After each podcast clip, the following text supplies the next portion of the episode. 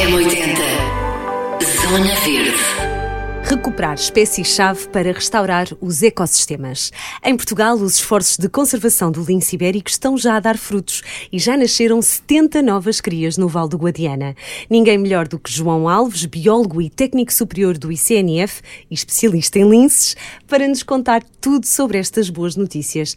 Bem-vindo, João. Queremos então eh, saber tudo sobre estas eh, novas crias que, entretanto, nasceram. Uh, não é que, se calhar, ainda há muita gente que não está a par desta notícia, mas, mas para vocês calculo que tenha sido um, assim, uma grande recompensa, não é?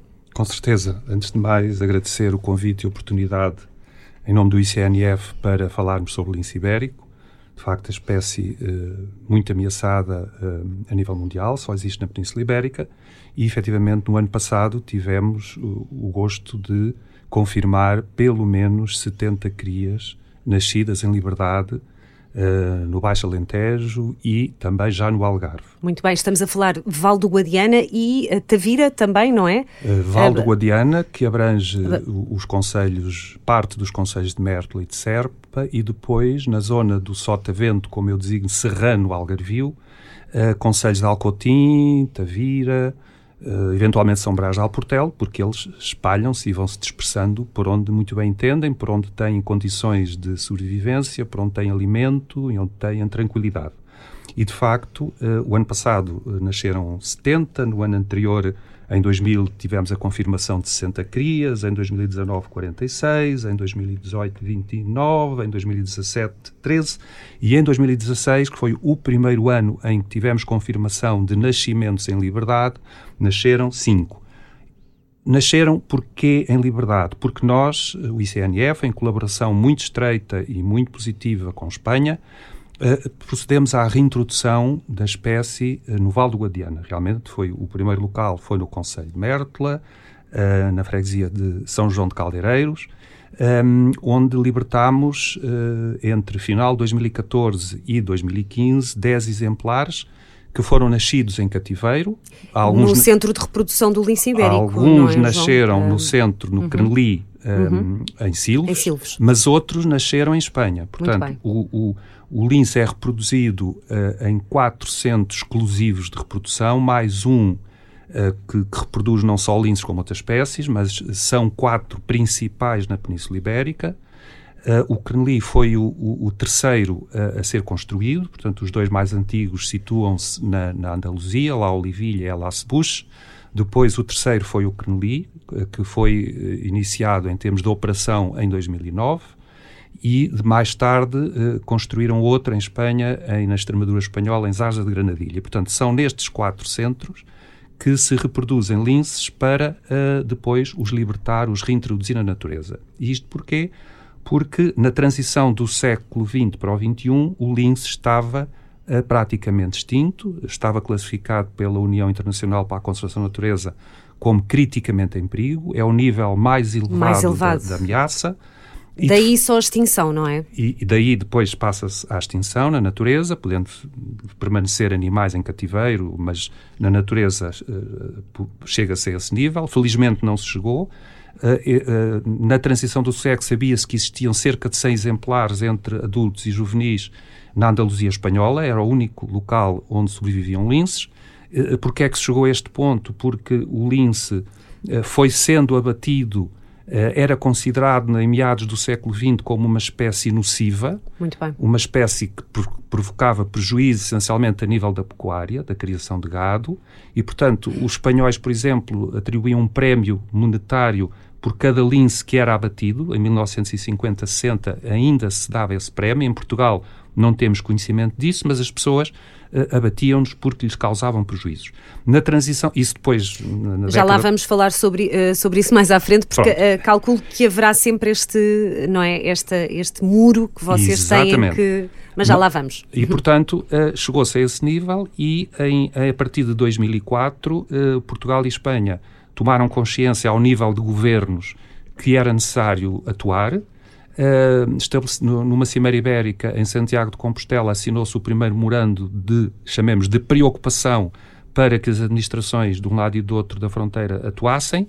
Uh, foram consecutivamente sendo celebrados novos instrumentos de compromisso entre Portugal e Espanha e uh, em 2007, 2008 e 2009 foram então assinados outros uh, acordos, outros compromissos que conduziram à vinda de linces emprestados, chamemos-lhe assim, pela Andaluzia, que era onde eles existiam, onde eles existiam para sim. o Queneli, para Silves, onde então começaram a ser reproduzidos. Para e, serem reproduzidos, exatamente. E, para, e, para, para depois serem libertados. Para, claro. Portanto, uh, quer o acasalamento que é feito nos centros de reprodução, quer depois a libertação, é decidido em função do perfil genético de cada animal. Nós temos que ter uh, a consciência de que em 100 exemplares de natureza eles eram todos estreitamente aparentados.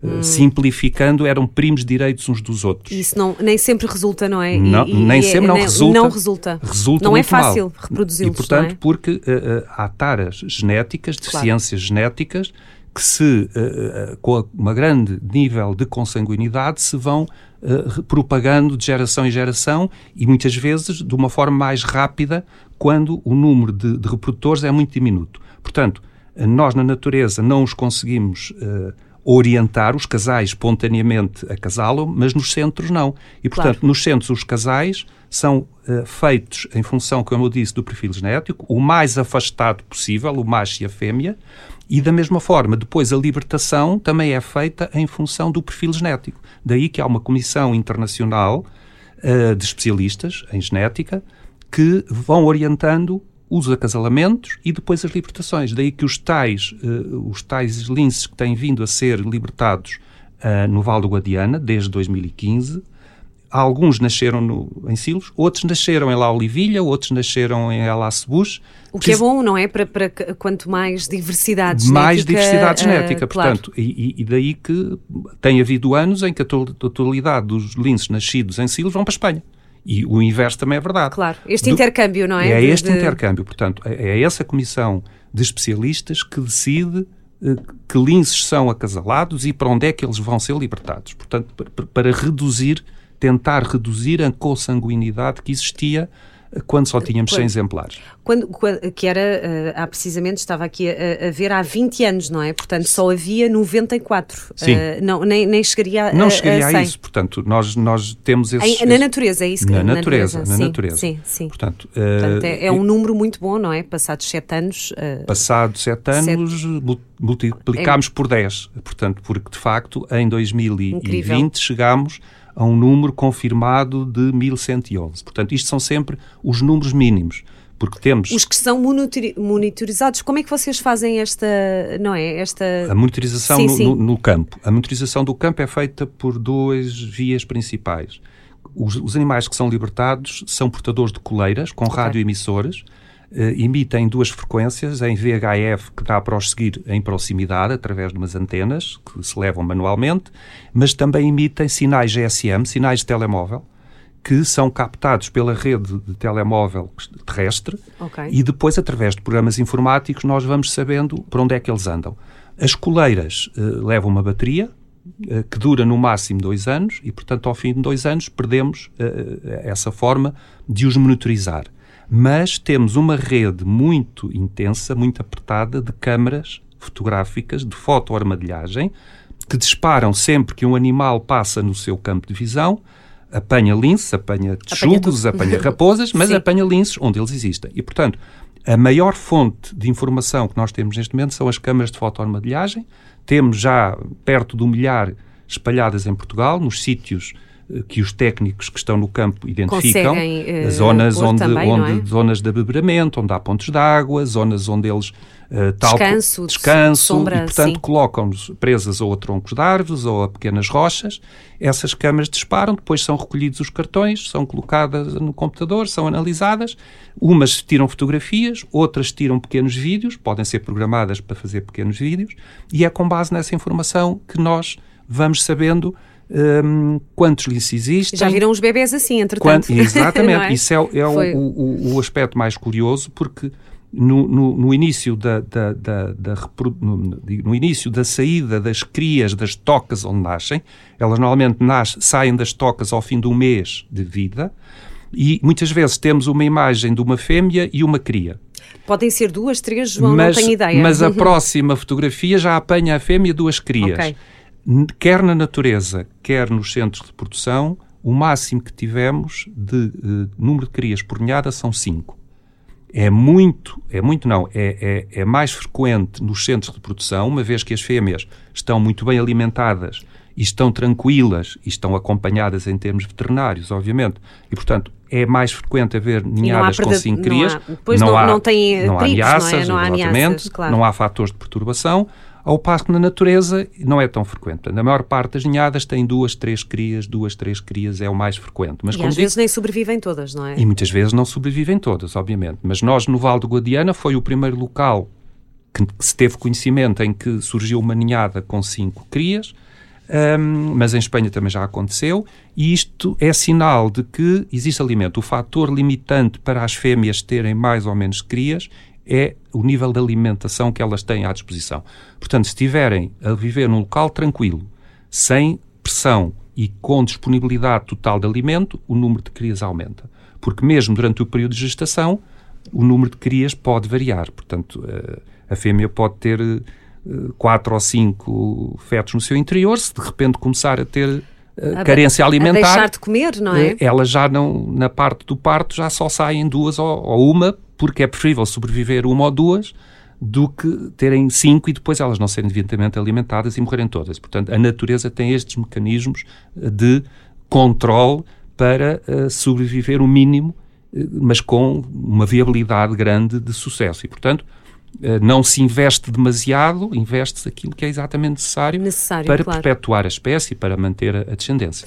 Oh, oh, João, falamos aqui do equilíbrio que tem que haver, não é? Portanto, eles têm que ter o ecossistema a favor deles, uhum. mas depois falávamos há bocadinho desta questão de as pessoas ainda têm receio que um lince possa andar uh, por aí e haja esta com os rebanhos e com as, uhum. uh, não é, no, locais de pastagem, claro. digo eu. Como é, como, é, como é que vocês fazem esta...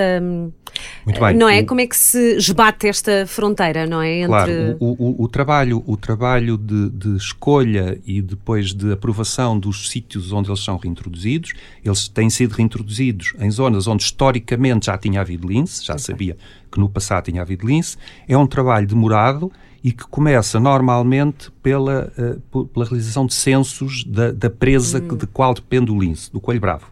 80% da alimentação do, do lince é coelho bravo.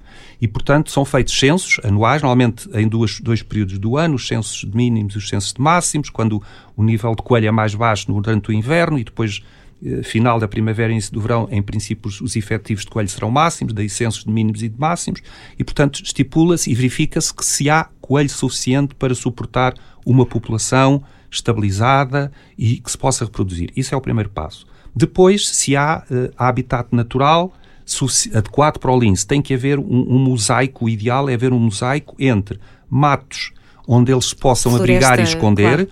pequenos bosquetes com árvores antigas que formem tocas e buracos onde eles se possam reproduzir e ao mesmo tempo zonas de prados naturais, de pastagens, para que as pastagens para haver coelho porque se não houver erva fresca, fresca se não, não houver coelho. pastagens, não há coelho. Portanto, Isto, na verdade, é esse tudo... mosaico, exatamente, esse mosaico é essencial, é o habitat preferencial.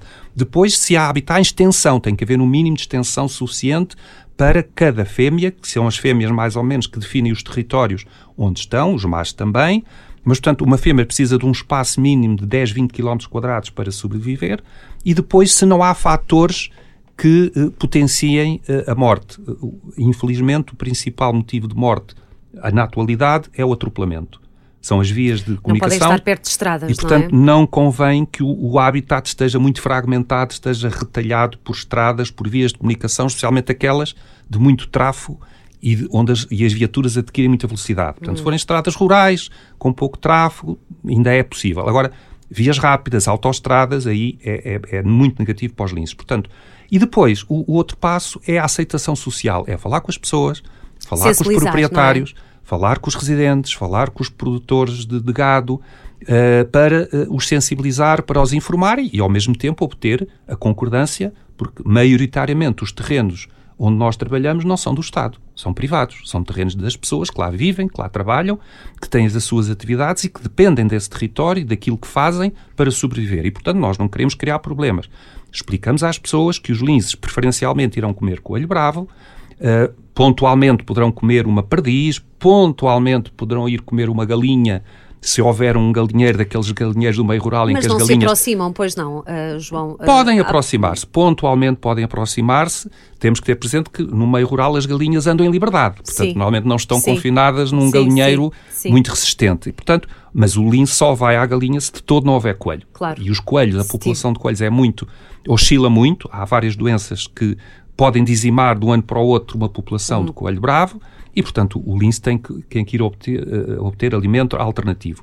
Mas, portanto, falamos com as pessoas, o lince tem um papel de, que, muito, importante. Que, muito importante, porque se, nos coelhos, por exemplo, caça os coelhos que estejam doentes, é os primeiros que ele, que ele, que ele captura, porque são mais fáceis de capturar. Uh, o mesmo pode acontecer se ele, por exemplo, for, for a, capturar ungulados, gamos ou corços ou pequenos veados, eh, que estejam doentes, que faz estejam envelhecidos, ele é? faz essa limpeza, chamemos assim, sanitária das populações das presas. E, e, por outro lado, como é um predador de topo na zona mediterrânica, ele afasta outros predadores uh, generalistas, como é o caso da raposa, como é o caso do saca-rabos, que também consomem coelhos e, portanto, esses, esses predadores, digamos, de nível mais, mais, baixo são afastados. Estou aqui a pensar no que é que é, no que é, que é um saca Não, ele, digamos, é, é um, expulsa-os é um, do seu território. É, um, é uma espécie de um veado? É, é, é os ungulados. Se, não, os outros. Os outros são pequenos veados, são, são todos pequenos, muito parentes, corsos, gamos, gamos. gamos. Sim, sim. Portanto, são, são primos, chamemos-lhe assim, são espécies distintas, mas são muito semelhantes. A, quem um, não especialista muitas vezes Sim. pode não distinguir entre um, um gambo e um corso e um veado. Os veados são maiores de facto, mas nós temos conhecimento, por exemplo, na zona de Mértola, uh, houve ali um macho que se especializou a capturar uh, gamos porque era mais prático para ele e porque não precisava de caçar todos os dias. Portanto, o pois gamo claro. dava-lhe dava uh, para se alimentar sim. durante uma semana.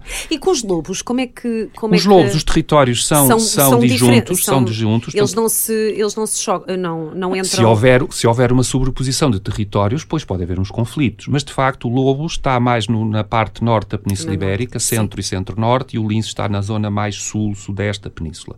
Portanto, no passado, obviamente, haveria sobreposição e haveria exclusão, mas de facto o lobo também é um, é um, é um predador especialista que normalmente caça, sim, espécies de maior porte, esse, uhum, esse uhum. alimenta-se preferencialmente de, de gamos, de corços, de veados, se os não tiver, pois também vai ao gado doméstico.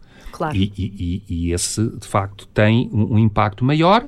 Também esteve uh, em perigo de extinção, mas uh, criaram-se mecanismos e criaram-se outras formas de conseguir recuperar, recuperar a espécie. Portanto, reunidas estas condições, habitat, alimento e aceitação social, então passa-se à libertação e depois à monitorização, como nós já falámos, do seguimento. Uh, e, e, e, temos tido uh, o, o, gosto de ter um sucesso assinalável no processo de reintrodução no Val do Guadiana, onde nós com base nos censos. É bom ver esse trabalho, não é? é Exatamente. É, é, é, é muito gratificante, é gratificante, neste momento, e, não e, é? repare, isto é um trabalho de equipa, são equipas uh, alargadas. Uh, colegas meus do ICNF que trabalharam disto desde o final do século XX, ao fazer os censos de lince para saber de facto que o lince tinha desaparecido por completo do nosso território. Isto é uma maratona, de facto, é uma maratona. Em termos temporais, é uma maratona. E nós estaremos a meio provavelmente essa maratona. E porquê? Nós não, não se as coisas correrem como até aqui, eh, tencionamos chegar a um ponto em que não precisamos de estar a fazer libertações, eh, chamemos-lhe assim, massivas de lince eh, todos os anos. Uh, o lince chegará a um ponto, esperamos nós, que uh, uh, se tornará novamente autossustentável o, os estudos feitos apontam para que esse, esse nível uh, se consiga atingir quando tenhamos, a nível na Península Ibérica, cerca de 700 a 750 fêmeas reprodutoras, não é? reprodutoras territoriais. Portanto, é o fator determinante, é o número de fêmeas. Um macho pode acasalar com claro. duas ou três no mesmo ano. Portanto, são as fêmeas que são determinantes. E quando atingirmos esse número, 700 a 750, considerar-se-á a espécie livre de perigo de, de extinção. Portanto, nós temos a expectativa que daqui a dois, três anos ela deixa novamente de nível, ela está em perigo, uh, passa vulnerável, e depois, lá para os anos 2035, 2040, atinjamos então os tais 750, as tais 750 fêmeas e já não necessitaremos de fazer estas libertações. O que é que nós provavelmente ainda necessitaremos? De fazer uma gestão de melhoria genética, ou seja, okay. há... Lá está a cruzar vários, não é? Exatamente. Fazer essa diversidade. Nós, de... temos, nós temos em Portugal o núcleo principal de, de linces na zona de Mértola, Mértola-Serpa. Eles expandiram-se para norte, uh, a norte, perto já de Serpa e junto à fronteira, já a caminho de Beja e expandiram-se para sul, para o Algarve, na zona de Alcotim, e podendo ir até Tavira, São Brás de Alportel, por aí. Nesses pequenos núcleos, normalmente constituem-se machos dominantes, ou seja, um ou dois machos, muitas vezes só um, que começa a procriar com as fêmeas que estão todas naquela zona. E nova, novamente começa-se a, a, a, verificar introgressão, portanto, novamente, muita consanguinidade. Uhum, uhum. Nessas situações, nós teremos que tentar capturar, e normalmente conseguimos capturar esse macho, e... colocar lá outro macho, que, que não seja tão aparentado, okay. e esse macho ir para outro núcleo populacional. E, portanto, é esta gestão genética que nós prevemos que, a partir, se calhar, de 2030, 2025, 2030, tínhamos que fazer nos vários nos núcleos vários, populacionais, quer em Espanha, quer em Portugal, no sentido de evitar novia, novamente uma grande consanguinidade que se começa a constituir. Porque em, em núcleos de maior dimensão, de maior efetivo populacional de linces, essa consanguinidade normalmente não se verifica tanto. Mas em pequenos núcleos pode acontecer. Pode acontecer. E, portanto, claro. e como eu disse no início, nós na natureza não controlamos quem acasala com quem. Claro. E, e daí que esta, este fenómeno pode acontecer. Portanto, uh, se chegamos a, essa, a, esse nível de fêmeas, uh, deixaremos de, de ter o, o, o lince num nível de ameaça, passará a, a não ameaçado, e depois é feito apenas um acompanhamento, uma monitorização para ver se de facto os quantitativos se mantêm estáveis ou até aumentarem, ou se se verificar novamente uma regressão, pois ter-se-á que atuar novamente. Que, claro. Mas é, é, esta a nossa expectativa, é que lá para os anos 40 deste século tenhamos o lince sustentável É uma boa expectativa, não é? É um, é um bom horizonte que se, pois, eh, esperamos nós, não é? Esperamos que sim, e, e tudo indica. Nós, por exemplo, este ano já temos confirmados cerca de 250 linces em Portugal. Uh, o censo global ainda não está uh, publicado, de 2021 a nível ibérico, mas se o ano passado já atingimos 1100 e qualquer coisa, este ano a expectativa é que já nos aproximemos provavelmente de 1500. Mas isso ainda não está. Ainda não, está, não, não estão feitas uh, as somas. Sim, sim, Cada administração, ou seja, o ICNF por Portugal, uhum, uhum. Andaluzia, a Extremadura e Castilha-La Mancha, que são as administrações uh, autonómicas de Espanha onde tem já populações uhum. de lince, já fizeram o mesmo trabalho que nós fizemos este ano aqui e, portanto, o, o, há uma estrutura uh, ibérica que resulta de, da legislação espanhola, que é o Grupo de Trabalho Lince Ibérico, onde todos estes dados são recolhidos e são centralizados. Nós temos assento nessa estrutura ibérica, portanto, estes, os convénios e os acordos que têm vindo a ser celebrados entre Portugal e Espanha permitem que nós participemos nestas estruturas espanholas, eh, as quais estão neste momento também a, tentar definir e aprovar uma nova estratégia conjunta ibérica entre Portugal e Espanha. Porque o território é comum, não o é? território eles é comum. Passam, eles, eles passam de Portugal, eles andam dúvida. nos dois países, certo? Nós temos, nós temos linces que vieram da Extremadura para, para a zona de Mértola, vieram de Donhanha para a zona de Mértola e temos o inverso também. Animais que espontaneamente migraram, saíram para, para a Espanha. Há, há um deles. Andam quilómetros e quilómetros, andam não é? Centenas são, de quilómetros. Centenas, uh, um deles que chegou a Barcelona há dois ou três anos, chegou a Barcelona, uh, pois estava em risco iminente de pois ser atropelado. Aí já estava. Foi capturado, perigo. foi trazido para, okay. para, para Portugal porque ele tinha saído da população de Mértola e acabou por ficar cá. Okay. Pronto. Mas, de facto, isso é bom que aconteça. Portanto, a saída espontânea de indivíduos de um núcleo para o outro é muito é importante. Bom. Aliás, nós temos um projeto neste momento a decorrer, o, o projeto Links Connect, que é financiado pelo LIFE, cuja objetivo principal é melhorar uh, os canais, os corredores ecológicos entre as várias populações que já estavam constituídas, precisamente para fomentar o intercâmbio genético entre os vários núcleos populacionais. Daí a designação em inglês Links Connect, é portanto é fazer a conectividade Ligá-los todos, não é? Ligá-los claro. todos, porque isto é o, o, o, o fator que, que melhores claro. condições poderá criar para evitar a tal consanguinidade novamente. Claro. O, o, o, projeto que permitiu a reintrodução foi também financiado pelo LIFE, foi o projeto Iberlince.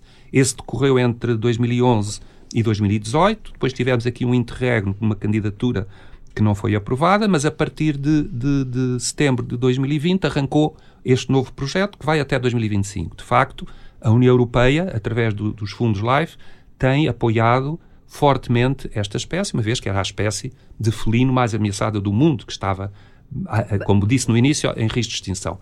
E os fundos comunitários têm sido uh, essenciais para permitir, embora não claro. só, portanto, nós em Portugal temos outros fontes de financiamento, desde o Orçamento do Estado, desde o Fundo Ambiental, desde o POCUR, por exemplo, o POCUR uh, apoiou Uh, em 2018, 2019, uh, uma ampliação que foi feita no CNLI, portanto, uh, mais cercados para se fazer treino dos, dos jovens antes de ser libertados. E isto porque nós, nós não queremos. O treino de presas, é isso ou não? Também, ou também. também. Repare, todo, todo o processo de reprodução é feito com o mínimo de intervenção humana direta pois. possível. Portanto, os animais estão encercados, eles não têm, não veem os tratadores quando se aproximam, pressentem-nos, ouvem-nos, obviamente, mas não os veem, porque temos telas que fazem, digamos, essa, essa barragem entre os cercados onde estão e Exatamente exterior. para não haver nenhum contacto. E para não haver contacto, e, e aqui há um fator crítico, eles não podem associar alimento a pessoas. Porque senão, se eles associam alimento a pessoas, quando Podem. são libertados, em vez de procurarem espaços naturais desabitados, vão procurar pessoas. locais onde haja pessoas. E se claro. há pessoas, há risco da pessoa claro. reagir negativamente, onde há pessoas, há vias de comunicação e pode haver atropelamento. E, portanto, a alimentação que é feita nos cercados de reprodução é feita através de maroços artificiais, Incrível. são túneis artificiais. O coelho uh, é, é, é, um coelho vivo. É posto lá, é não é? posto cá fora, digamos, numa abertura. O coelho vai através desses túneis para o interior do cercado e sai por várias aberturas quando quer. E, portanto, o, o, o, tratador vai colocar o coelho cá fora, ele pressente que andou por ali uma pessoa, mas depois pode mediar horas ou até 24 horas até o coelho aparecer eh, no, no cercado. Pois, portanto, Mas, ele tem que esperar, eh, não é como se estivesse na natureza, exatamente. não é? Mas pode acontecer que um ou outro lince adquira essa, esse comportamento. E, portanto, os cercados de treino, e foi esse que eu disse que o POCUR financiou, que foram concluídos em dezembro de 2019, são precisamente para tentar reverter alguma habituação que eles possam ter adquirido a pessoas. Em cativeiro, E, sim. portanto, provocar estímulos negativos de medo, de pânico, em relação, quer, por exemplo, a barulhos de automóveis, o tráfego de automóveis, para eles se afastarem das estradas e não se aproximarem das estradas e, e, e, entrarem pessoas a provocar-lhes estímulos negativos, para eles claro. criarem receio às pessoas. Porque a, a, melhor condição que eles poderão ter quando ser libertados é afastarem-se das pessoas, claro. afastarem-se de pequenos aglomerados urbanos, pequenas povoações, porque isso dá-lhes maior probabilidade de sobrevivência. É verdade. Uh, oh, oh, João, em, em, décadas de trabalho, um, Há alguma. O que é que se sente quando, quando eles são, portanto, soltos? Uh, não é? Calculo que tenha várias histórias, que o lince ibérico seja para si um, um animal muito especial, não é? Que é parte da sua rotina diária. Mas quer contar-nos alguma? Repare, isto é, é, é, um trabalho, como eu disse, de equipas uh, pluridisciplinares, uh, de pessoas que trabalham nos centros de reprodução, de pessoas que trabalham no campo, de pessoas que trabalham na área da antropologia que, que, fazem precisamente a tal auscultação social, a tal sensibilização, e, e, cada uma pode ter uma percepção diferente daquilo que é uh, a ligação que, que, que, criam em relação aos animais. Eu calculo que, as, que os colegas que trabalham nos centros de repressão criam alguma afinidade e para claro. elas lhe custa bastante ir libertar um juvenil, que são libertados muitas vezes nem um ano têm, têm 11 meses, porque eles, eles nascem durante o mês de março, início de abril, e depois muitas vezes são libertados em janeiro, fevereiro do ano seguinte, portanto podem ter 11 meses, não chegam a ter um ano de idade, e por isso, eh, embora as crias sejam um pouco manipuladas, como diz, normalmente só há contactos duas vezes, quando chegam aí por volta dos três meses, são capturadas para se lhe retirar amostras de sangue e para ver se estão bem de saúde e se estão em devidas condições e são colocadas novamente nos cercados e depois só são novamente manipuladas, capturadas uh, cerca de um mês antes da libertação. E para quê? Novamente para fazer exames veterinários, ver a sua condição física e para se colocar as coleiras.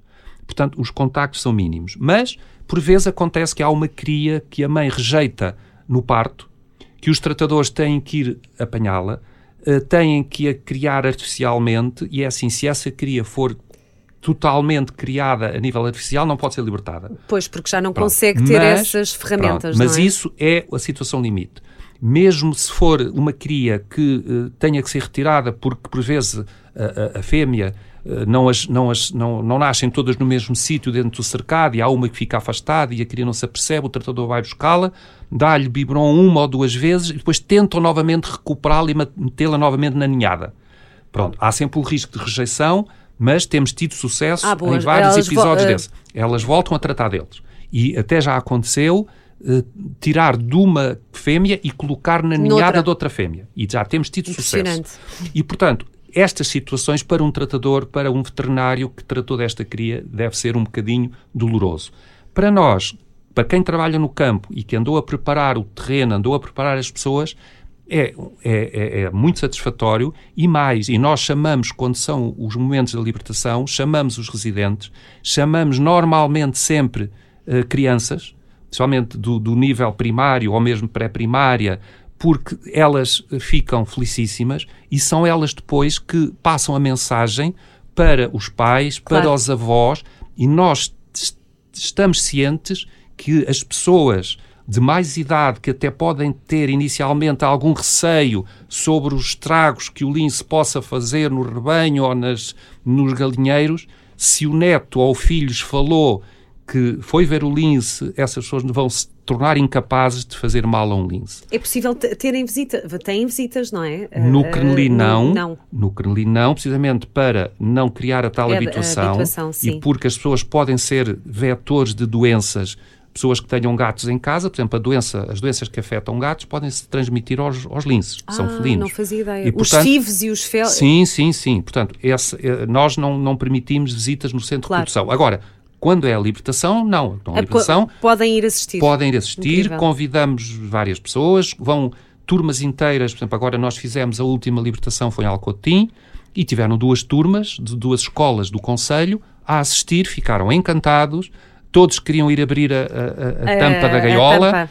E, e, portanto, uh, e essas crianças com certeza que irão ser Portadores. simplificando, amigos do lince e não inimigos do lince. E eles passarão a mensagem. E já tivemos essa experiência em São João dos Caldeireiros, em Almodóvar. Em Almodóvar, repare, nós fizemos as primeiras libertações em janeiro de 2015. No carnaval seguinte, o, o, o corso do carnaval tinha carros alegóricos com linces que tinham sido construídos pelas crianças, Incrível. pelas escolas, porque as pessoas passaram a assumir o lince como uma mais-valia, com um fator positivo para aqueles territórios que, de facto, são territórios despovoados, alguns deles aparentemente com pouco interesse, e o lince passou a ser um, uma, um, uma... um fator que chama visitas, chama turistas, Uh, houve empresas que se criaram em Mértola, pequenas empresas, para promover passeios Uh, percurso na natureza. Era isso que ia perguntar. Na expectativa isso, de verem de, os linces. De os avistar. São muito esquivos, não é, João? São, são, eles, não é fácil vê-los, é? Eles são esquivos, eles têm hábitos predominantemente crepusculares noturnos. e noturnos, mas, por exemplo, a, a, Junta de Freguesia de São João dos Caldeireiros e a Associação de Defesa do Património Mértola criaram dois núcleos interpretativos, um na Amendoeira da Serra, numa pequena aldeia, direcionado para as crianças, onde tem a história do lince em painéis. Era uma antiga escola, que já não está a ser utilizada, e, portanto, criaram um polo interpretativo e criaram a ADPM com fundos do Turismo de Portugal, um observatório em São João dos Caldeireiros, ao pé da igreja, qualquer pessoa pode lá ir, a que dia está, não está, está aberto, está ao, aberto público. ao, público. É onde bom, é? esse observatório tem vários painéis onde explica todo este trabalho que tem, tem vindo a ser feito e se as pessoas tiverem paciência, estiverem munidas de um binóculo e se esperarem pelo pôr do sol, com um bocadinho de paciência, talvez consigam ver um Ver. lince ao longe. É incrível. Pronto, e portanto, a- a- as Há populações. trilhos, Há há, trilhos há essa possibilidade. pré-definidos, há trilhos pré-definidos hum, e as tais empresas de turismo de natureza eh, organizam e, e guiam as pessoas e neste projeto que eu falei há pouco, do Links Connect, também estamos a tentar implementar percursos sonoros de visitação através das novas tecnologias, com os QR codes, com os telemóveis, as pessoas poderem obter informação e obterem, por exemplo, os sons da natureza que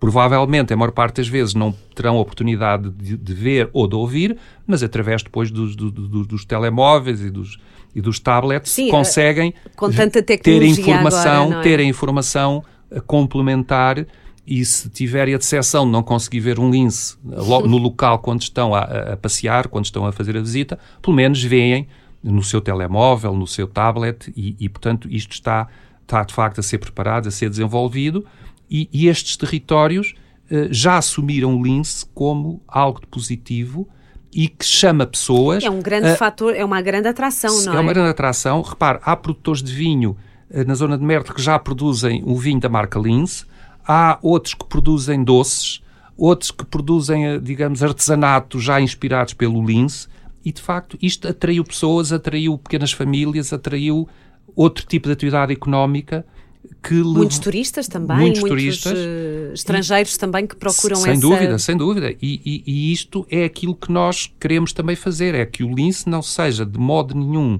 um fator que crie problemas às pessoas que vivem nesses territórios e que dependem desses territórios, das atividades, mas que seja algo que os ajude Claro, e que ajuda. e ajuda. Uh, portanto, uh, atuamos a, a vários níveis. E repare, e aquilo que fazemos a favor do lince, por exemplo, na promoção do coelho bravo, Uhum. depois também tem efeitos indiretos sobre outras espécies, porque há outras espécies, as rapinas, por exemplo, também dependem do coelho bravo para, para se alimentar.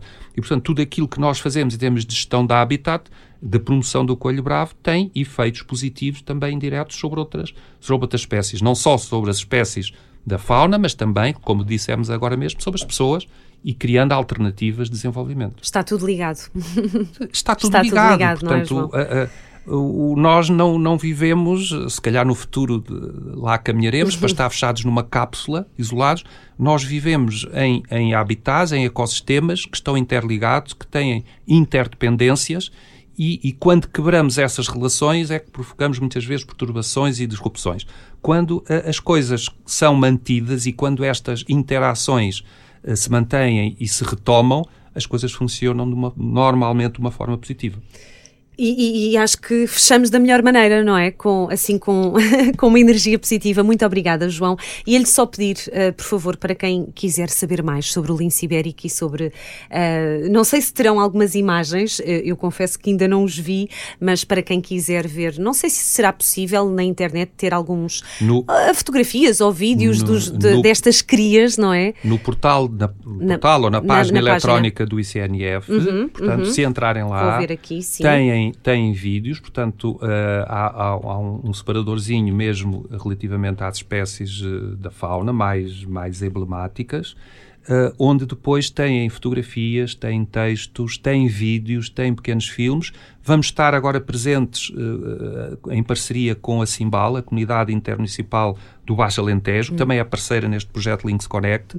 Vamos estar presentes na Ovibeja, eh, com um pequeno filme feito por um, por um colega meu, com base em imagens recolhidas das, das câmaras de fotoarmadilhagem, eh, que divulga e faz esta história de uma forma resumida eh, desta Conta história que eu tentei história contar. bonita, não é? Que Exatamente. contámos aqui. E- mas no nosso site as pessoas podem aceder a filmes. A filmes, Há um muito bonito Sim. que é o Caçador do Silêncio. Ok. Eh, e, e se puserem essas, Em essa, icnf.pt. icnf.pt icnf.pt, muito bem. eh, e tem estas histórias todas em imagens, em textos eh, e poderão consultar e muitas deles fazer descarregar esses, esses, esses documentos. Há muita gente que, que, que, que os adora, por isso calculo que se calhar estão a ver, ah, mas gostava de ver algumas imagens. Fica aqui então a sugestão para passarem pelo site icnf.pt.